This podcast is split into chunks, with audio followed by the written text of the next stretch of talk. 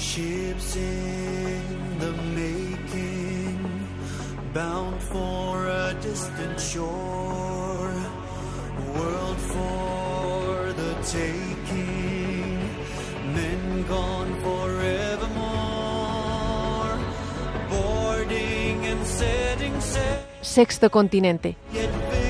Dirigido por el obispo de Orihuela, Alicante, Monseñor José Ignacio Munilla.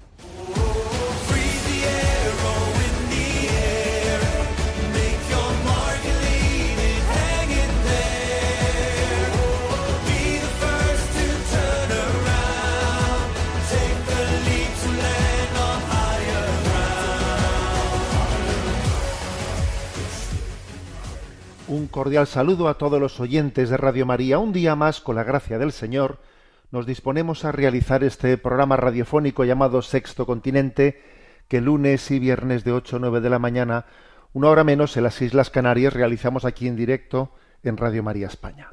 Hoy es la solemnidad del Sagrado Corazón de Jesús. Y voy a comenzar, pues este programa voy a introducirlo con una de esas perlitas comunicativas que, que han acontecido, ¿no? Y Dios tiene una providencia también en la comunicación. La comunicación hoy en día la verdad es que, bueno, pues es como surfear. Eh, subirte en una tabla de surf que a veces estás eh, encima de la ola o debajo de la ola. Y en estos días, pues el nuevo arzobispo de Madrid, recién nombrado por el Papa Francisco, Monseñor José Cabocano, pues obviamente recién nombrado arzobispo de Madrid, está atendiendo a medios de comunicación por aquí y por allá. Y rezamos por él porque es un momento también no pues importante en la vida pues de, un, de, un, arzobispo y máxime siendo de Madrid. Y ha acontecido en una entrevista que le ha hecho la cadena Ser pues ha acontecido pues que él ha podido allí dar un testimonio que yo creo que en la solemnidad del Sagrado Corazón de Jesús reluce muy especialmente. Y él ha hablado de la sabiduría de Juana ¿Quién es Juana? ¿Qué sabiduría es esa de Juana? Bueno, voy a poner el corte, que son dos minutitos, y luego hablamos de la sabiduría de Juana y del Sagrado Corazón de Jesús. Lo escuchamos. Impresionantes. Para mí ha sido un libro abierto de vida. ¿Me puede contar una? Pues mira, Juana era una señora que estaba en la parroquia, no se me olvidará la vida. Una señora de estas de negro, eh, que parecía que tenía 80 años, pero luego tenía 60. Y entonces iba a la parroquia y se sentaba delante del sagrario. Tú imagínate una parroquia de barrio allí. Y entonces nos reíamos un poco porque la pobre mujer iba todas las tardes y hacía, ¡ay! Y ya, ja, ja, ja, ja, y era la ay. Bueno, y después de un mes, después de un mes, la Juana, me la encuentro y digo, bueno, Juana, y entonces me, me cuenta que era una mujer que se le habían muerto cinco hijos de sida. El marido la maltrataba. Y me dice, ah, hijo, pero yo vengo aquí y delante del Señor es con quien me desahogo. Yo dije, ¿cómo Dios da fortaleza a esta mujer? Y aquí es donde tiene su descanso. Pues la Juana mm, para mí se convirtió en un icono de fortaleza, ¿no? Y muchas veces cuando las cosas van un poco chungas, me acuerdo de Juana. Digo, jo, esta sí sabía dónde encontrar sustento a su vida. ¿Y cómo Dios, si existe, permite que a Juana se le mueran cinco hijos de sida y que su marido le pegue? ¿Y cómo Dios permite que su hijo muriera en una cruz? Pues porque se queda, porque eh, Dios se ha muerto en sus hijos, ¿eh? y ha pasado por la vida de Juana. Y porque yo creo profundamente, de verdad, que nuestro Dios no es Harry Potter, que viene solucionando, sino que hace una cosa que solo puede hacer Dios, que es que cuando estamos chungos, cuando estamos mal, Él se queda ahí, cuando se va todo el mundo. Y eso es lo que he visto en tantísima gente, y sigo creyéndolo profundamente. Por eso sé que los pobres, sé que los últimos, son los primeros que nos van a enseñar la fe. Y en los tiempos que vienen, ese es el libro primero del Evangelio. ¿Qué bueno, pues este es el corte, ¿no? El breve corte de esa entrevista en la cadena Ser, en la que él, eh, pues el nuevo arzobispo de Madrid, da testimonio de una mujer llamada Juana, que él conoció eh, siendo pues un sacerdote en, en los inicios de su ministerio sacerdotal, en quien aprendió la sabiduría de saber descansar en el corazón de Cristo. Aprendió de ella que eso que dice el, el, capítulo 11 de San Mateo, en su versículo 28, venid a mí los que estáis cansados y agobiados, y yo os aliviaré, pues no son palabras bonitas, es una realidad. Él descubrió pues que la sabiduría de Juana era saber descansar en el corazón de Cristo, saber descansar. Esto nos supone una pregunta para nosotros, ¿no? ¿Dónde tengo yo mi descanso? Porque eh, tenemos que ser conscientes de, de que nos retratamos a nosotros mismos. Mira a ver dónde pones tu descanso y verás, verás el retrato real, ¿no? De tu, de tu alma. ¿Dónde tengo yo mi descanso? Mi descanso es el corazón de Cristo. En él descanso. En él tengo mi fortaleza. O estoy eh, pues recurriendo a tubos de escape, ¿no? Para buscar compensaciones afectivas, etcétera, etcétera. Me llama también la atención, ¿no? Pues que, claro, el periodista eh, le lanza la pregunta, bueno, ¿y, entonces, y, cómo Dios eh, ha permitido ¿no? que, pues, que a Juana se le mueran cinco hijos y su marido le maltrate, etcétera, ¿no? Y entonces, claro, es que la, en la propia imagen del corazón de Jesús está la respuesta, porque la imagen del corazón de Jesús no es un corazón impoluto, no, no, es un corazón herido. Es un corazón herido, es un corazón eh, rodeado de una corona de espinas, es un corazón traspasado, es un corazón que sufre, es un corazón que comparte el sufrimiento del mundo, ¿no? La forma en la que Dios ha tenido que Dios ha tenido para, para llevar adelante la redención del mundo, eh, como decía Monseñor Cobo, pues no es la de la de hacer un truquito de Harry Potter, no, sino es la de compartir, ¿eh? compartir nuestra, nuestro sufrimiento, de manera que el sufrimiento, que en sí es destructivo, sin embargo en Cristo es un sufrimiento habitado, habitado por Dios. Y al estar habitado por Dios, compartido por Dios, resulta que es un sufrimiento redentor. Es un sufrimiento capaz de purificar nuestra, nuestra vida y alcanzar la santidad. ¿no? Por eso hoy, en esta solemnidad del Sagrado Corazón de Jesús, nos quedamos con la sabiduría de Juana, que estamos llamados a compartir todos, ¿no?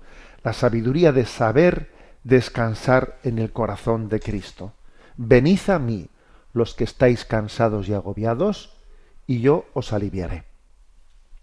Sexto Continente es un programa que tiene interacción con los que sois usuarios de redes sociales, en Instagram y en Twitter a través de la cuenta arroba obispo munilla con los que sois usuarios de Facebook a través del muro que lleva mi nombre personal de José Ignacio Munilla. Los programas anteriores de Sexto Continente están a vuestra disposición, tanto en el podcast de Radio María como en la plataforma de iVox y de Spotify con el nombre no pues de Sexto Continente. Y decir también que hay una página web multimedia www.enticonfio.org en donde encontráis pues tanto los programas de Sexto Continente como otros muchos materiales que vamos poco a poco elaborando.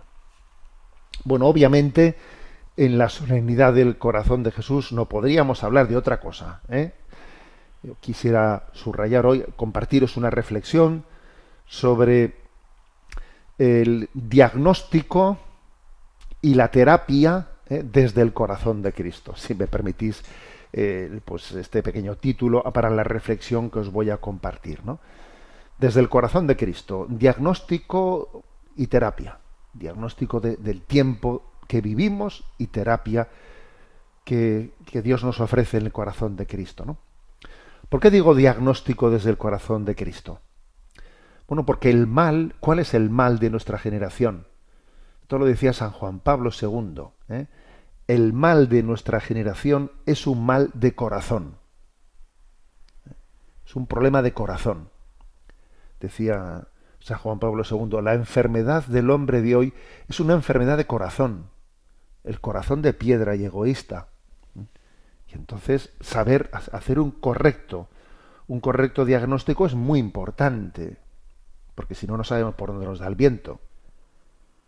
Porque hacer este diagnóstico es, entonces nos pone ante la, ante la capacidad de recibir esa terapia, esa sanación que el corazón de Cristo nos quiere ofrecer. ¿no? Por lo tanto, voy a hablar, por lo que al diagnóstico se refiere, de los siete signos más destacados de este mal del corazón, ¿eh? de este mal del corazón, del cual que es, que es la, la, palabra utilizada por San Juan Pablo II. Siete signos más destacados de este mal de corazón. El primero, pues el del autodesprecio, el del no querernos, no querernos, ¿no? Hoy en día se dice falta de autoestima. ¿eh? En una cultura secularizada, en la que se plantea ¿no? pues la, la, hipótesis de una vida feliz de espaldas a Dios, pues somos testigos de la infinidad de carencias afectivas, heridas fortísimas que nos hacen infelices, desequilibrios psicológicos, dramas interiores. Constatamos que la presunción y la desesperación no son dos actitudes contrapuestas, ¿no? ¿Este qué es? ¿Des ¿Presuntuoso o desesperado? No, no, no son contrapuestos, sino que en la práctica presunción y desesperación se dan al mismo tiempo y en las mismas personas. Por aquello de que dime de qué presumes, que pareces que eres un presuntuoso, y te diré de qué careces, ¿eh? que eres un desesperado, ¿no?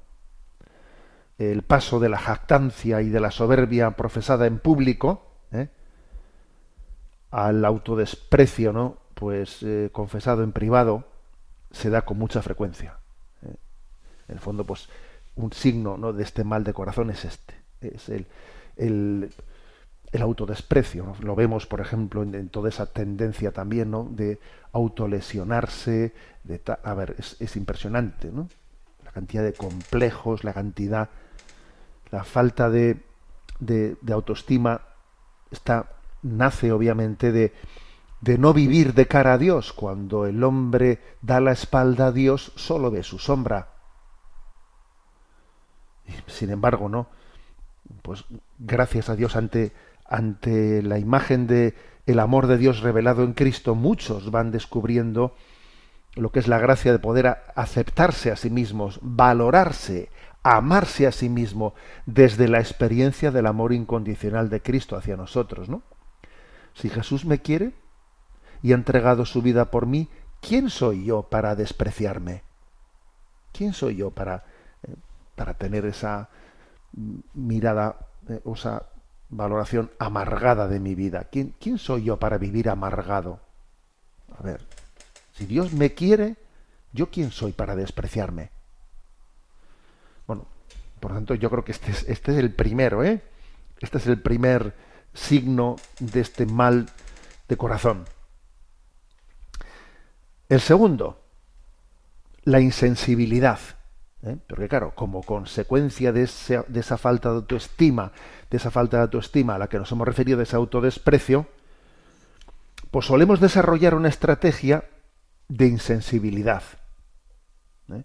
Para evitar el sufrimiento, nos encerramos como la tortuga en su caparazón ¿eh? y nos hacemos insensibles. Es como un intento de sufrir menos, ¿sabes? Erróneo, obviamente, pero es como un intento de sufrir menos mira, me, cierro en mi caparazón como la tortuga y, y, entonces, por lo menos, no, pues no, no recibo desde fuera, ¿no? Eh, todavía un bombardeo de, de circunstancias que, que, no sé cómo encajarlas, me, me, encierro, ¿no? La indiferencia, el pasotismo terminan por ser el marco en el que el drama del hombre se esconde. Yo tengo un drama y ¿qué es lo que hago? Esconderme me meto en el caparazón, entonces indiferencia, pasotismo, eh, entonces este es el segundo signo más destacado del mal del corazón del hombre, ¿no? Esa insensibilidad. ¿eh? Sin embargo, bueno, pues la sanación del corazón del hombre pasa por no ser insensible, sino todo lo contrario, ¿eh? por, por vivir la vida en intensidad, por sentir la vida, ¿eh? por discernirla, ¿no? Por vivir la vida con sus sufrimientos y alegrías, ¿no?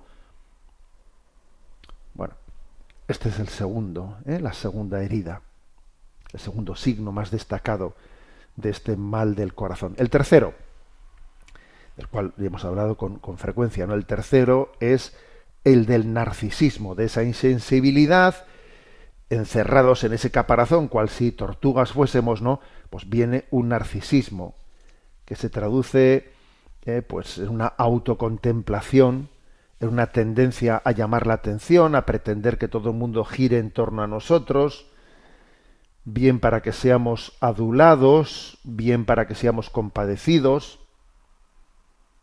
En nuestro narcisismo consideramos que siempre es insuficiente lo que recibimos, nos convertimos en un mendigo, en un mendigo perpetuamente insatisfecho, buscando aprecio, reconocimiento, elogio, admiración, buscando mi realización personal incluso en medio de un terreno del victimismo, nadie me hace caso, todo me toca a mí, ¿eh? o sea, pues, pues es así, ¿no? Es como una especie de consecuencia de, de ese habernos quedado encerrados dentro de ese caparazón, de esa insensibilidad, pues recurso narcisista, ¿no? Ahora bien, sin la sanación del corazón narcisista, es imposible la, la, felicidad. Es necesario un corazón nuevo para huir de la esclavitud, de la preocupación por la propia imagen, de la hipersensibilidad, de la continua queja, de que todo el mundo me trata mal. O sea, es que necesitas un corazón nuevo. Es que no puedes poner petachos, es que necesitas cambiar, ¿eh? tener un corazón nuevo. Cuarto signo más destacado, ¿no? De ese mal del corazón. Bueno, el cuarto es el, quedarse atrapado por rencores y apegos afectivos. Uno, te quedas atrapado, ¿no? Bien sea por rencores o por apegos afectivos. Cuando empezamos por no aceptarnos y querernos a nosotros mismos, difícilmente podemos ser capaces de querer bien a los demás. Las virtudes del prójimo no son reconocidas porque me dan envidia, tengo celos, ¿no? Y sus defectos me resultan insufribles. Entonces divido, divido a la humanidad según filias y fobias, ¿no? A nuestros favoritos se lo consentimos todo, mientras que a los que nos caen antipáticos no les pasamos ni una. Entonces, ¿qué ocurre? Pues que esto, esto corrompe el corazón, el quedarte atrapado por los rencores, atrapados por, atrapados por tu pasado, corrompe el corazón humano. Y no lo alivia en absoluto el que, el que intentes compensar que estás atrapado por los rencores, el que te quedas atrapado por apegos afectivos a personas a las que, eh, pues, de una manera mm, contradictoria con tus rencores, a otros se lo consientes todo y, se les, eh, y les bendices lo inbendecible, ¿no? Pues no, eso, no te compensa. Estás atrapado por tus rencores y tus apegos afectivos. Quinta quinto signo ¿eh? de este mal del, del corazón. La esclavitud de la impureza. La esclavitud de la impureza, ¿no? Claro, cuando no amamos equilibradamente, dejándonos saciar por la gracia de Cristo, lo más frecuente es que terminemos buscando compensaciones en determinados tubos de escape. Y uno, y uno de ellos, el más frecuente, pues es el sexo que está llegando a ser una auténtica esclavitud, una verdadera fijación que condiciona grandemente ¿no? nuestra capacidad de amar.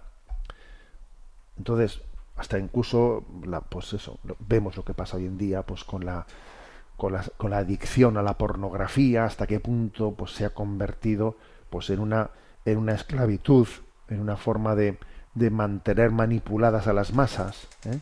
por ese acceso acceso invasivo ¿no? de, la pornografía que, llega a esclavizarnos. Entonces, este es otro, otro signo del, del mal del, del mal del corazón. Y entonces la paradoja es que Dios creó para ser instrumento del amor la imagen del corazón de su hijo. ¿eh? O sea, precisamente que para dar respuesta a esta tendencia nuestra de divorciar, de divorciar la vocación al amor de, de la sexualidad, pues Dios precisamente nos, nos envió la imagen del corazón de Cristo en la que nos enseña a amar, nos enseña a amar. Sexta, sexto signo eh, de este mal del corazón. ¿Cuál es ese signo? El miedo, en la desconfianza, el miedo, ¿no? Hay aquí otra característica, un síndrome de desconfianza. Nadie parece fiarse de nadie. Es una sensación como de quien no pisa terreno firme, temor al futuro, nace también de la propia inseguridad, eh, que termina por dificultarte la confianza en los demás, ¿no? Claro, mucho tienen que ver en esto, ¿eh? pues, pues, las, eh, pues con la, rotura de las familias, las familias estructuradas, las, las malas experiencias de, de, amistades traicionadas, todo ello va generando inseguridades, ¿no? Y angustias, miedos, ¿no? La falta de confianza termina por erosionar las relaciones sociales, dificultando amistades, aislando a personas, bueno, haciéndoles sus picaces mal, pensadas. Pues resulta que ahora viene el corazón de Jesús y te dice, ¿no? Y te dice que, que aprendas a confiar, Sagrado Corazón de Jesús, en vos confío, en vos confío. ¿eh? Es como mm, sanar un corazón de, de quien, quien ha quedado apaleado, ¿no? Apaleado, no se fía de nadie y ahora viene el corazón de Jesús y te quiere enseñar a confiar. ¿eh? Es una terapia de choque. la, la, confianza en el corazón de Jesús es una terapia de choque frente a nuestros miedos, desconfianzas, etcétera, ¿no? Porque sería equivocado el decir, bueno, pues como no me fío de nadie, de nadie, de nadie, como en esta vida no te puedes fiar de, nadie, por lo menos me, fío de Dios, ¿no? No, a ver, esa, esa especie de recurso eh, de, de huida de tu, eh, de tu herida de desconfianza por elevación mm, no, no, no es verdadero. Cuando uno aprende a confiar en el corazón de Cristo, aprende a confiar en los demás, ¿eh?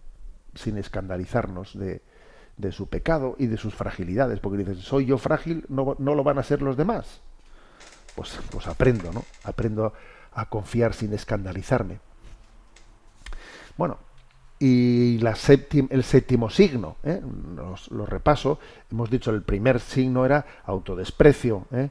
falta de autoestima, segundo era la insensibilidad, el tercer signo del mal del corazón era el narcisismo, el cuarto estar atrapados por rencores y apegos afectivos. El quinto, esclavitud de la impureza.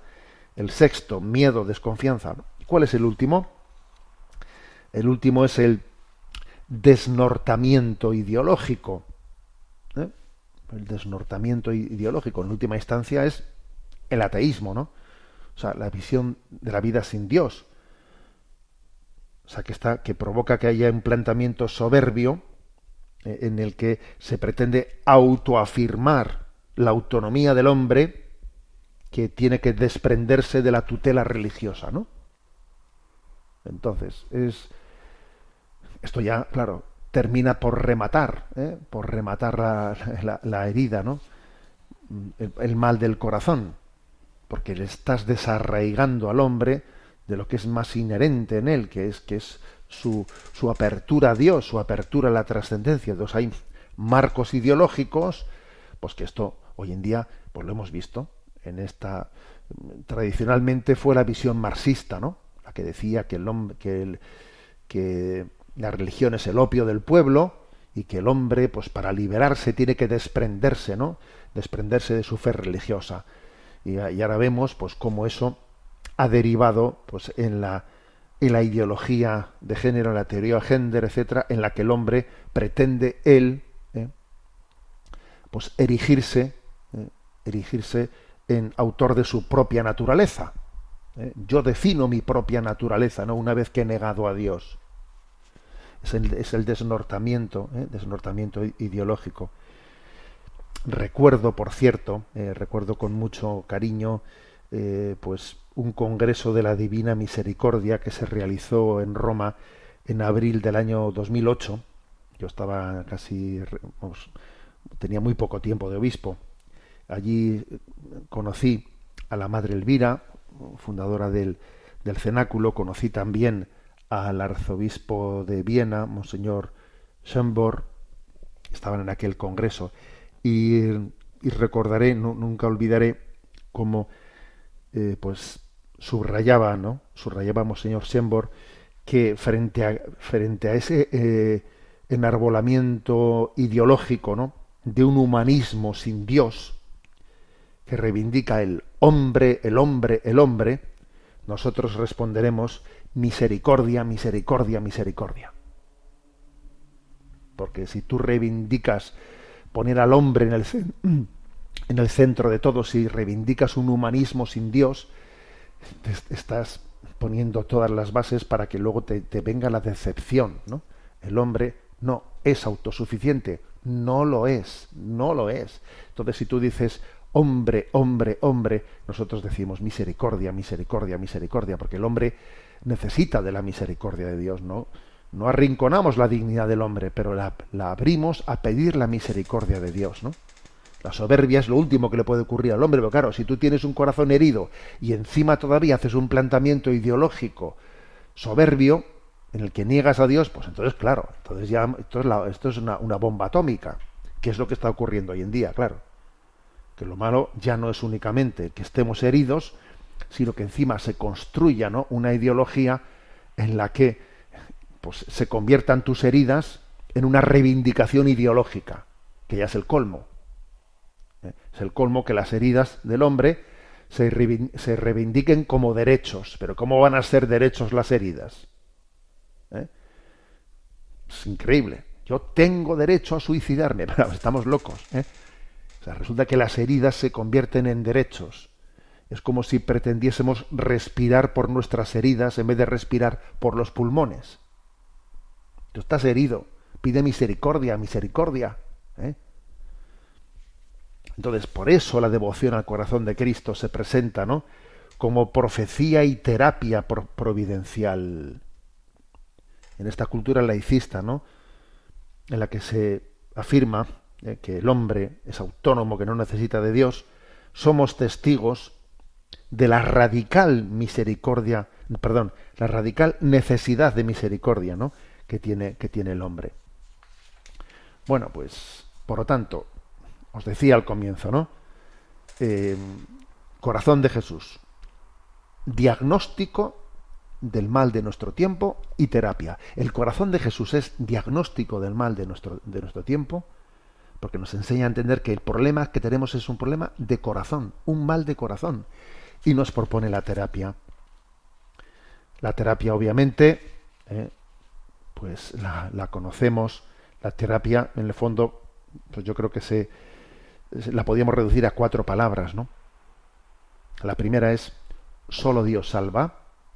Solo Dios salva. Un humanismo sin Dios es un humanismo que se autodestruye. Esto solo lo arregla, esto solo lo arregla Dios. La crisis que tenemos, a ver, esto solo lo arregla Dios. Ningún hombre es capaz de autorredimirse. No somos nada sin la gracia de Dios. Sin la gracia de Dios no somos nada, ¿no? Como un sarmiento que se, que, se corta de la vid, que automáticamente se seca y no sirve más que para echarlo al fuego. Por eso, ¿no? Eh, pues Benedicto XVI insistía tanto, ¿no? que el hombre, no, a los jóvenes, recuerdo que a los jóvenes en Colonia, en aquella inolvidable Jornada Mundial de la Juventud, ¿eh?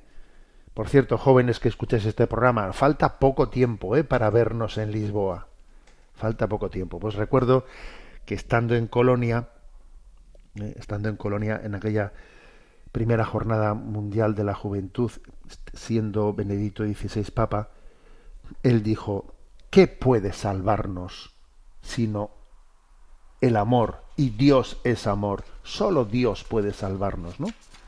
Esta es nuestra primera, esta es la terapia, solo Dios salva. Segundo, la segunda terapia es encarnación.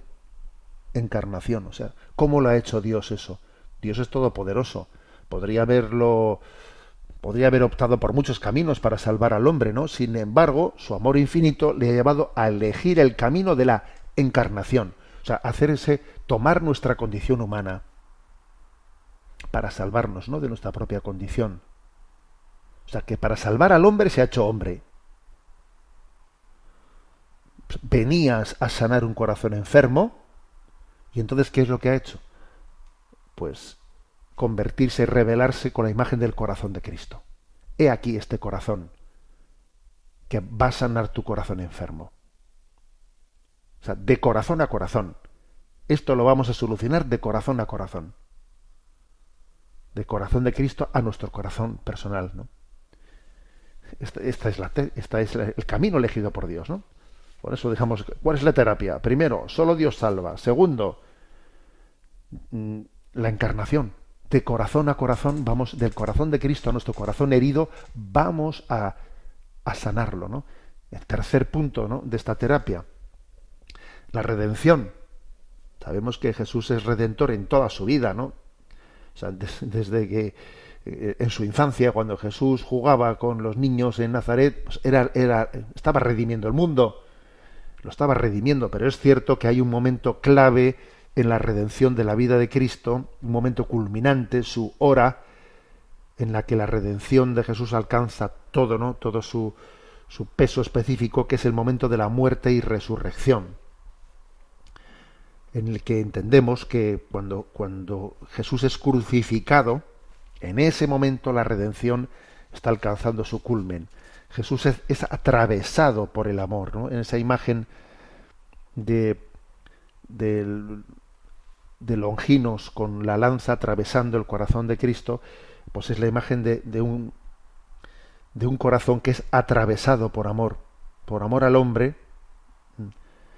se deja herir, se deja traspasar. ¿eh? Él dice, a mí nadie me quita la vida, soy yo el que la entrego voluntariamente, ¿no? Y es atravesado por nuestros pecados, atravesado por nuestras rebeliones, triturado por nuestros crímenes, ¿no? atravesado para nuestra salvación. Sus heridas nos han curado. Hasta el punto de que la sangre y agua que brotan del corazón de Jesús son imagen de los sacramentos de la Iglesia, es nuestra fuente de salvación. Entonces, la terapia es solo Dios salva, la terapia es encarnación, Él ha tomado nuestra condición humana y de corazón a corazón nos salva. La terapia es redención, es un corazón que ha sido herido por nuestros pecados, y así Él nos, nos, redime. Y por último, la terapia es el Espíritu Santo que brota del corazón de Cristo y nos ofrece un corazón nuevo. O sea, del corazón de Cristo ha brotado el Espíritu Santo para que yo pueda configurar, configurar mi corazón a imagen del corazón de Cristo, para que el Espíritu Santo me enseñe a amar, para que moldee, moldee ¿eh? mi corazón a imagen del corazón de Jesús. Que por cierto, esta es la explicación de por qué al día siguiente de la solemnidad del corazón de Jesús, al día siguiente se celebre la memoria del Inmaculado Corazón de María. Porque el de, el de ella, el de María, eh, pues es el corazón, el primer corazón moldeado plenamente, ¿no? A imagen del corazón de Jesús. Pero claro, luego tiene que venir el tuyo y el mío. Y, y estamos en ello. Estamos en ello, en ese aprender a amar, en ese estamos en ello. Estamos en una progresiva configuración de nuestro de nuestro corazón, ¿no? Al corazón de Jesús. Bueno, pues pues esto es lo que hay. Entonces esta es una eh, corazón de Jesús, diagnóstico y terapia. Y así se cumple la profecía de, Ezequiel. ¿eh? Está en el capítulo 36. Os recogeré de entre las naciones os reuniré de todos los países y os llevaré a vuestra tierra. Derramaré sobre vosotros un agua pura que os purificará. De todas inmundicias e idolatrías os he de purificar y os daré un corazón nuevo. Y os infundiré un espíritu nuevo. Arrancaré de vuestra carne el corazón de piedra y os daré un corazón de carne. Os infundiré mi espíritu y haré que caminéis según mis preceptos y que guardéis y cumpláis mis mandatos y habitaréis en la tierra que di a vuestros padres. Vosotros seréis mi pueblo y yo seré vuestro Dios. Impresionante esa profecía de Ezequiel, ¿eh? capítulo 36, versículos 24 al 28, que está cumplida en el sagrado corazón de Jesús. Aquí se ha cumplido esa, esa profecía. Por eso, ¿no? Hoy, solemnidad del corazón de Jesús. Vemos en él el diagnóstico del mal de nuestro tiempo, pero también la terapia, la terapia sanadora. Bueno, pues como no podía ser de otra manera, nuestro momento de oración es, está cantando ese versículo del capítulo 11 de San Mateo. Venid a mí los que estáis cansados y agobiados.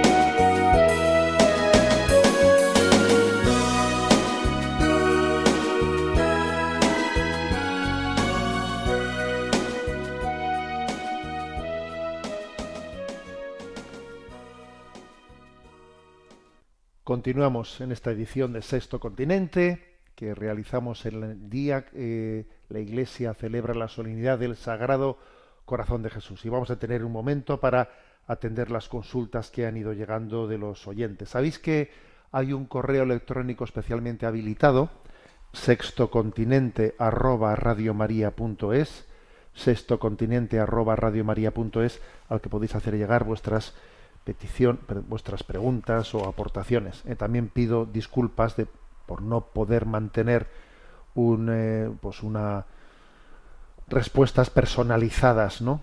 Todo lo, lo, que os quiero hacer entender que lo que allí llega de alguna manera lo seleccionamos para traerlo a antena, pero me resulta imposible porque lo atiendo yo personalmente el poder desde ese correo mantener relación personal con los que llegan. ¿eh? Pero bueno, que seguro que que lo entendéis y, tenéis esa misericordia del corazón de Jesús con, con quien os habla.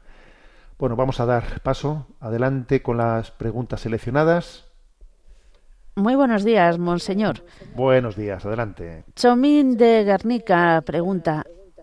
En sus redes sociales descubrió usted el 13 de junio un círculo vicioso que se describe en cuatro pasos: inacción, sentimiento de culpabilidad, miedo al futuro, impotencia. Mi pregunta es, ¿por dónde debería romper ese círculo vicioso una persona que se sienta atrapada en él? Se lo pregunto porque pienso que es mi caso. Bueno, pues sí, eh, ese día, el 13 de junio, envié un mensaje a redes, que tenía también un poquito de, de guasa, eh, en la que decía que hay tres deformaciones geométricas que tenemos que evitar, ¿eh? que son las mentes cuadradas, los triángulos amorosos ¿eh?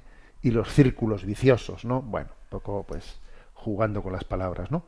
Pero bueno, en cuanto a los círculos viciosos, yo allí compartía compartía una imagen, ¿no? Y la imagen es, pues, claro, en primer lugar, pues uno tiene no hace nada, se queda en la inacción, ¿eh? en la inacción de, esa inacción pasa al sentimiento de culpabilidad. no hago nada, ¿eh? sientes culpabilidad. Desde, esa, desde ese sentimiento de culpabilidad, pues pasas a tener miedo al futuro. ¿eh? ¿Qué será? ¿no? Pues, pánico, miedo al futuro. De ahí se pasa a sentirte impotente. Entonces, claro, como te sientes impotente, no haces nada. Y así se vuelve, se vuelve a, a, hacer, a, seguir ese círculo. Es un círculo vicioso, ¿no? Un círculo vicioso que es inacción, sentimiento de culpabilidad, miedo al futuro, impotencia y de nuevo inacción. Y claro, y, es un círculo vicioso. ¿eh? Bueno, claro, la pregunta de Chomin, ¿y esto cómo se rompe? Dentro de, esos cuatro pasos, ¿por dónde rompemos esto? ¿Eh? Pues yo, vamos, no me cabe la menor duda que la respuesta está en lo que decía San Ignacio de Loyola, a ver, en todo amar y servir, o sea, porque detrás de eso hay un problema, pues de lo que estamos hablando hoy, hay un problema de corazón, hay un problema de corazón. Entonces lo primero es amar. Y para poder amar hay que saberse amado, porque si tú no, eh, la primera, el primer mandamiento que está formulado de manera activa, amarás a Dios, detrás de él tiene una formulación implícitamente, hay una formulación en pasivo, déjate amar por Dios. Si tú no te dejas amar por Dios, no vas a ser capaz de amarle. ¿eh? Entonces, ¿cómo se, ¿cómo se rompe este círculo vicioso?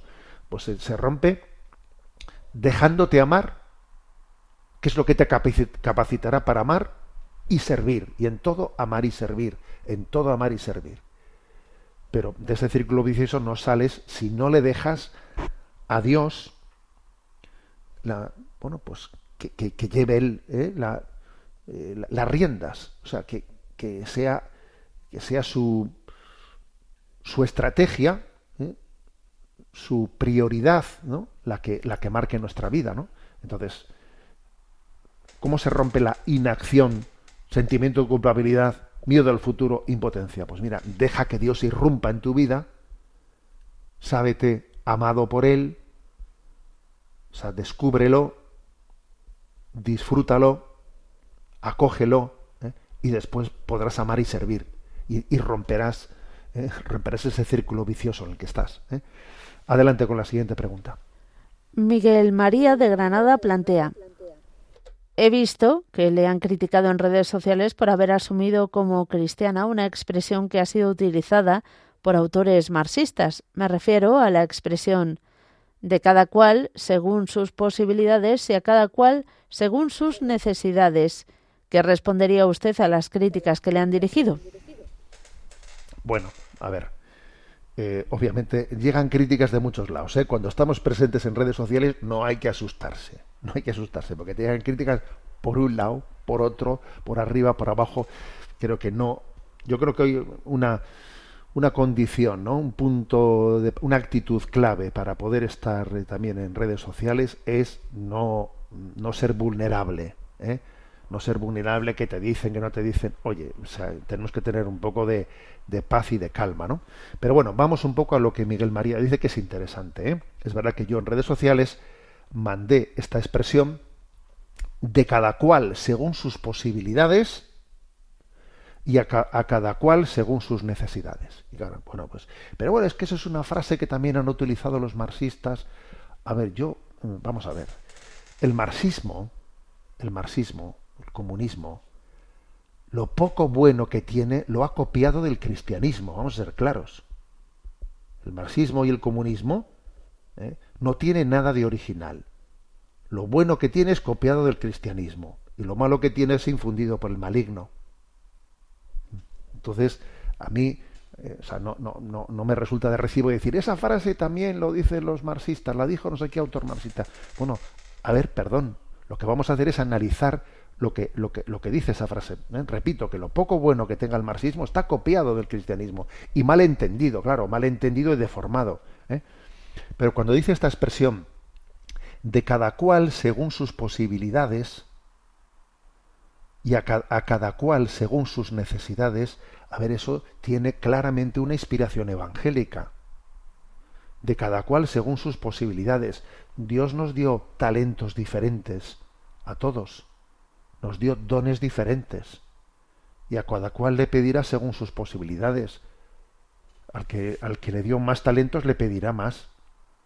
Al que le dio menos talentos le pedirá menos. Con lo cual, que la justicia social asuma también ese criterio, me parece que esto de marxista no tiene nada, señores.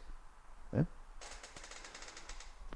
Nosotros no queremos en un igualitarismo, no somos iguales, somos diferentes, tenemos talentos diferentes. Talentos me refiero en todos los sentidos de la palabra, también económicos, también de todo, de todo tipo de talentos, ¿no? Recordad que la palabra talento también es una moneda, de cada cual según sus posibilidades y a cada cual según sus necesidades, porque obviamente atendemos a las personas pues metiéndolos, poniéndolos en su situación. ¿eh? Ponte en tu situación, en la situación de esa persona. Por eso la Sagrada Escritura dice, pues fijaros especialmente las viudas, porque en aquel tiempo, pues claro, no existía el sistema social ni las pensiones de viudedad, entonces a cada cual según sus necesidades, ¿no? Y el cristianismo se prodigaba especialmente, pues, en, en volcar su solidaridad eh, hacia las viudas, huérfanos y viudas, etcétera, que es tan frecuente, ¿no? Pues en, en las expresiones de la Sagrada Escritura. Entonces, esto de que de cada cual según sus posibilidades y a cada cual según sus necesidades esto sea una expresión marxista, ja. O sea, que tiene claramente un origen de inspiración cristiana. ¿eh? Por ejemplo, hay, que decir que hay cosas, ¿no? Hay cosas, hay cosas que, que no que sin embargo el marxismo no pre, pretende como no aceptar, ¿no? El tema de que de que la, eh, la, justicia social esté también, la retribución, la retribución esté ligada a la productividad. ¿eh? Eso las ideologías marxistas tienden a rechazarlo, pero sin embargo eso, eso eh, sí que forma parte de también de la sensibilidad de doctrina social nuestra. O sea, claro que y, y en esto, en esto, sin embargo, coincidimos más coincidimos más con lo que el mundo liberal, liberal reivindica, ¿no? Que el mundo liberal reivindica que la retribución ¿eh? debe ser según la produ- productividad de cada uno. Sí, es cierto, pero eso hay que compensarlo con el de a cada uno según sus necesidades, porque tiene también circunstancias sociales que, que hay que tener capacidad de ellos, pero sin embargo sí es cierto que la productividad tiene que ser tenida en cuenta, porque, porque somos, desde el punto de vista de la doctrina social, somos responsables y tenemos también eh, pues eh, que desarrollar nuestros talentos y el que no desarrolla sus talentos por pereza, etcétera, está pecando. Luego también que la productividad esté, esté incluida dentro de esa ecuación de justicia social es correcto. Entonces, ¿qué, es lo que quiero subrayar? Lo que quiero subrayar es que eh, es incompatible, ¿eh? es incompatible la, visión de la doctrina social católica es incompatible con, tanto con la visión marxista como con la visión liberal. ¿eh? Liberal. Las dos, ¿eh? las dos visiones, tanto el marxismo como el liberalismo, pues no, no, no, no pueden confluir con la doctrina social de la Iglesia, que tiene en cuenta todos los elementos, ¿no? Todos los elementos de la dignidad humana. Eh, la justicia social católica no se casa ni con el marxismo ni con el liberalismo. Y todas las encíclicas de la doctrina social de la Iglesia, pues, pues eso lo remarcan. Entonces, yo, yo como veis, pues, pues bueno, que algunos que dicen que usted es un marxista, pues muy bien, encantado. Que usted es no sé qué, para, pues mira, yo, yo a lo mío, ¿eh? a lo mío porque, porque creo que tenemos que ser fieles a la doctrina social de la Iglesia. También, pues en uno de los últimos programas, ¿eh? cuando cuando dije que es un auténtico drama que en Estados Unidos no un presidente como Biden que, que está que está siendo nefasto no nefasto para, para la extensión de la de la ideología de género y del nuevo orden mundial en todo el mundo está siendo nefasto no que es un drama que tenga como alternativa pues una pues un candidato como Trump pues por su falta de, de autoridad moral, ¿no? de integridad moral, eh, que es un drama, que, que, no haya una alternativa, ¿no? Pues, pues de una persona que, que, que pueda ser eh, votada por, pues por, por, espectros intermedios, porque al final las elecciones al final se, se, ganan ahí, sobre todo cuando son tan reñidas como en Estados Unidos, se ganan pues por un espectro intermedio del, electorado. Claro, pues cuando dije eso, entonces claro, pues sí, te, te, llueven eh, críticas de que usted en el fondo pues está, está favoreciendo a Biden cuando critica a Trump. Yo que voy a estar favoreciendo a Biden cuando critico a Trump. O sea, que tenemos que tener un discurso libre, un discurso libre a la hora de hablar de la doctrina social de la Iglesia. ¿eh?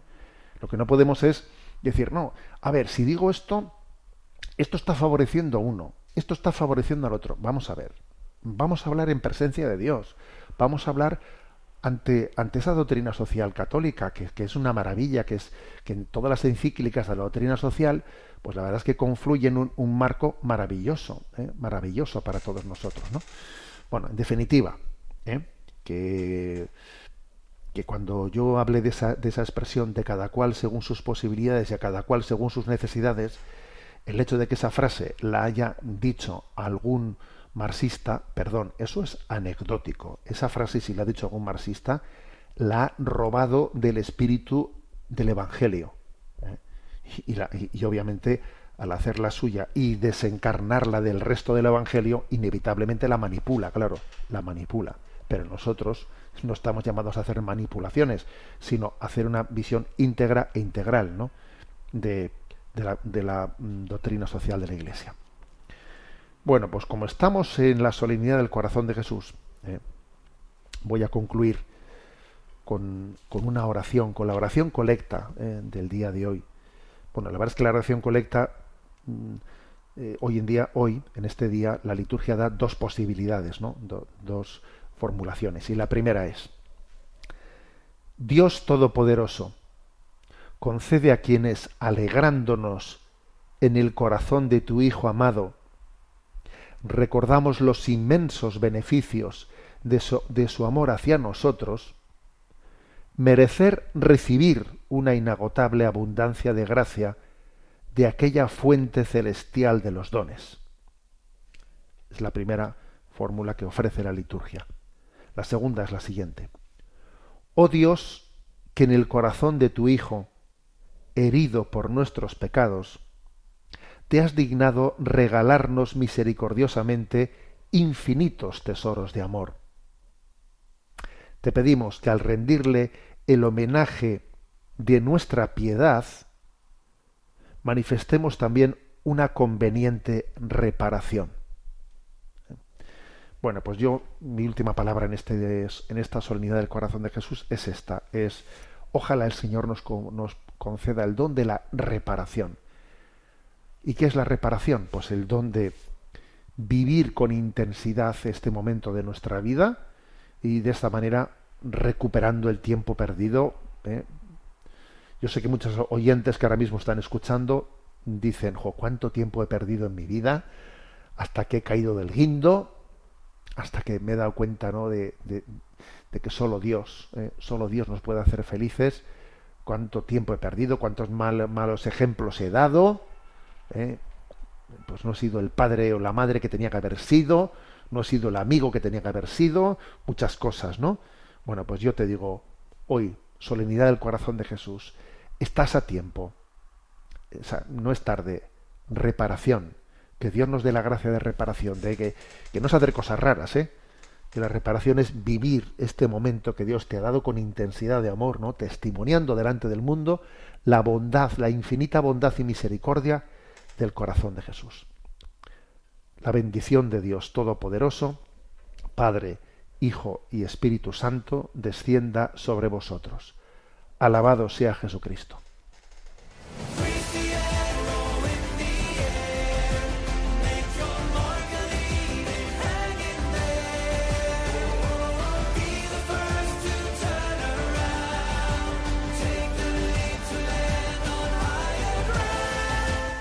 Finaliza en Radio María Sexto Continente, dirigido por el obispo de Orihuela Alicante, Monseñor José Ignacio Munilla.